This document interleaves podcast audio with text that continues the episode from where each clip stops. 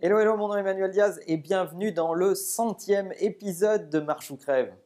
Et oui, c'est le centième, 100 épisode qu'on marche ensemble pour parler de digitalisation et ça me fait particulièrement plaisir, vous vous en doutez. On va pas s'arrêter là puisque aujourd'hui on va parler de data. Les data seraient-ils plus fiables que les enquêtes clients?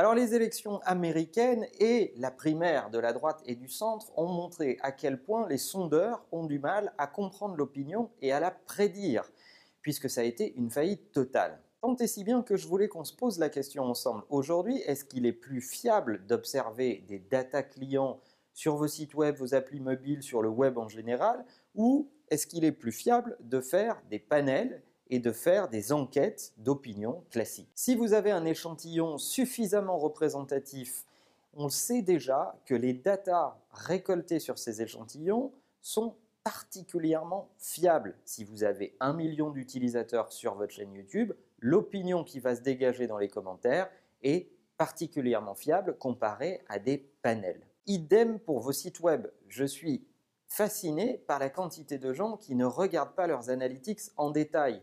Lorsque vous avez des millions d'utilisateurs qui fréquentent votre site web, eh ce qu'ils euh, disent, la façon dont ils se comportent, a une valeur euh, de fiabilité extrêmement forte et bien plus forte que les mille et un Français sondés pour avoir un avis sur telle ou telle question. D'ailleurs, vous le savez très bien parce que dans les publicités, on vous dit 96% des clients ont adoré notre produit et puis si vous regardez les petites mentions, vous vous rendez compte que cette enquête a été faite sur 50, 80 ou 100 personnes, autant vous dire qu'elle ne représente rien.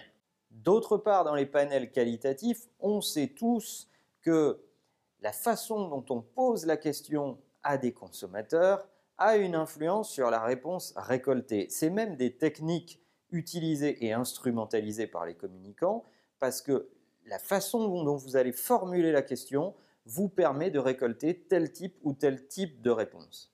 En plus, les technologies avancées comme l'intelligence artificielle viennent se mêler du sujet.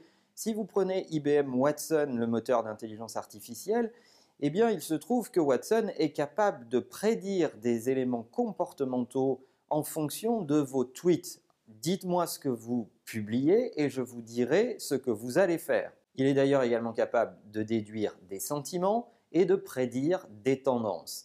Et ça, c'est une approche beaucoup plus scientifique sur des volumes beaucoup plus signifiants que de simples panels. D'autre part, dernier avantage, le fait de s'appuyer sur les datas vous permet d'avoir une approche statistique beaucoup plus en temps réel, alors que si vous faites des panels, vous êtes obligé de les faire à intervalles et à intervalles répétés et ça coûte suffisamment cher pour ne pas avoir envie d'en faire tous les jours, alors que vos datas, elles sont là, elles sont accessibles tous les jours et vous pouvez les faire parler. Alors ne vous trompez pas, je ne vous dis pas que les panels qualitatifs sont complètement obsolètes, je dis qu'ils ont une valeur quand ils sont correctement menés, mais je vous dis surtout que vous avez entre les mains des tonnes d'informations que vous n'exploitez pas correctement pour faire du prédictif, du comportemental, de l'analyse de sentiments, et ce sont pour autant des armes très puissantes à votre disposition qu'il ne faut pas oublier. Utilisez-vous des techniques d'analyse de data pour mieux comprendre vos clients?